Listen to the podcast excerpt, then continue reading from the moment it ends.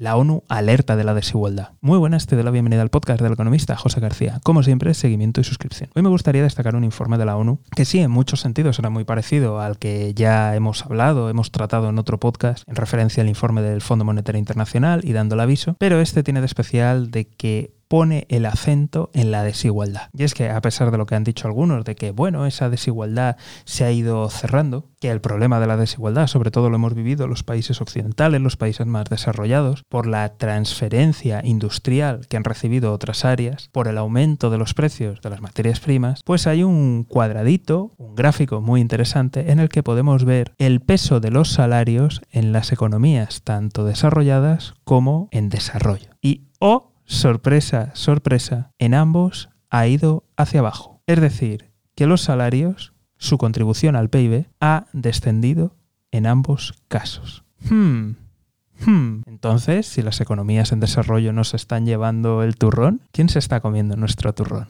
En fin, lo voy a dejar ahí a la reflexión. Os invito a echarle un vistazo. Y cosa interesante, no solamente es que también ha caído en los países en desarrollo la contribución de los salarios, es que ha caído aún más que en los países desarrollados. Así que en fin, ahí lo dejo. Ya sabéis que podéis comentar a través de la página web y desde aquí estaremos muy atentos. Así que si no te quieres perder nada, seguimiento y suscripción. Nos vemos aquí en el podcast del economista José García. Un saludo y toda la suerte del mundo.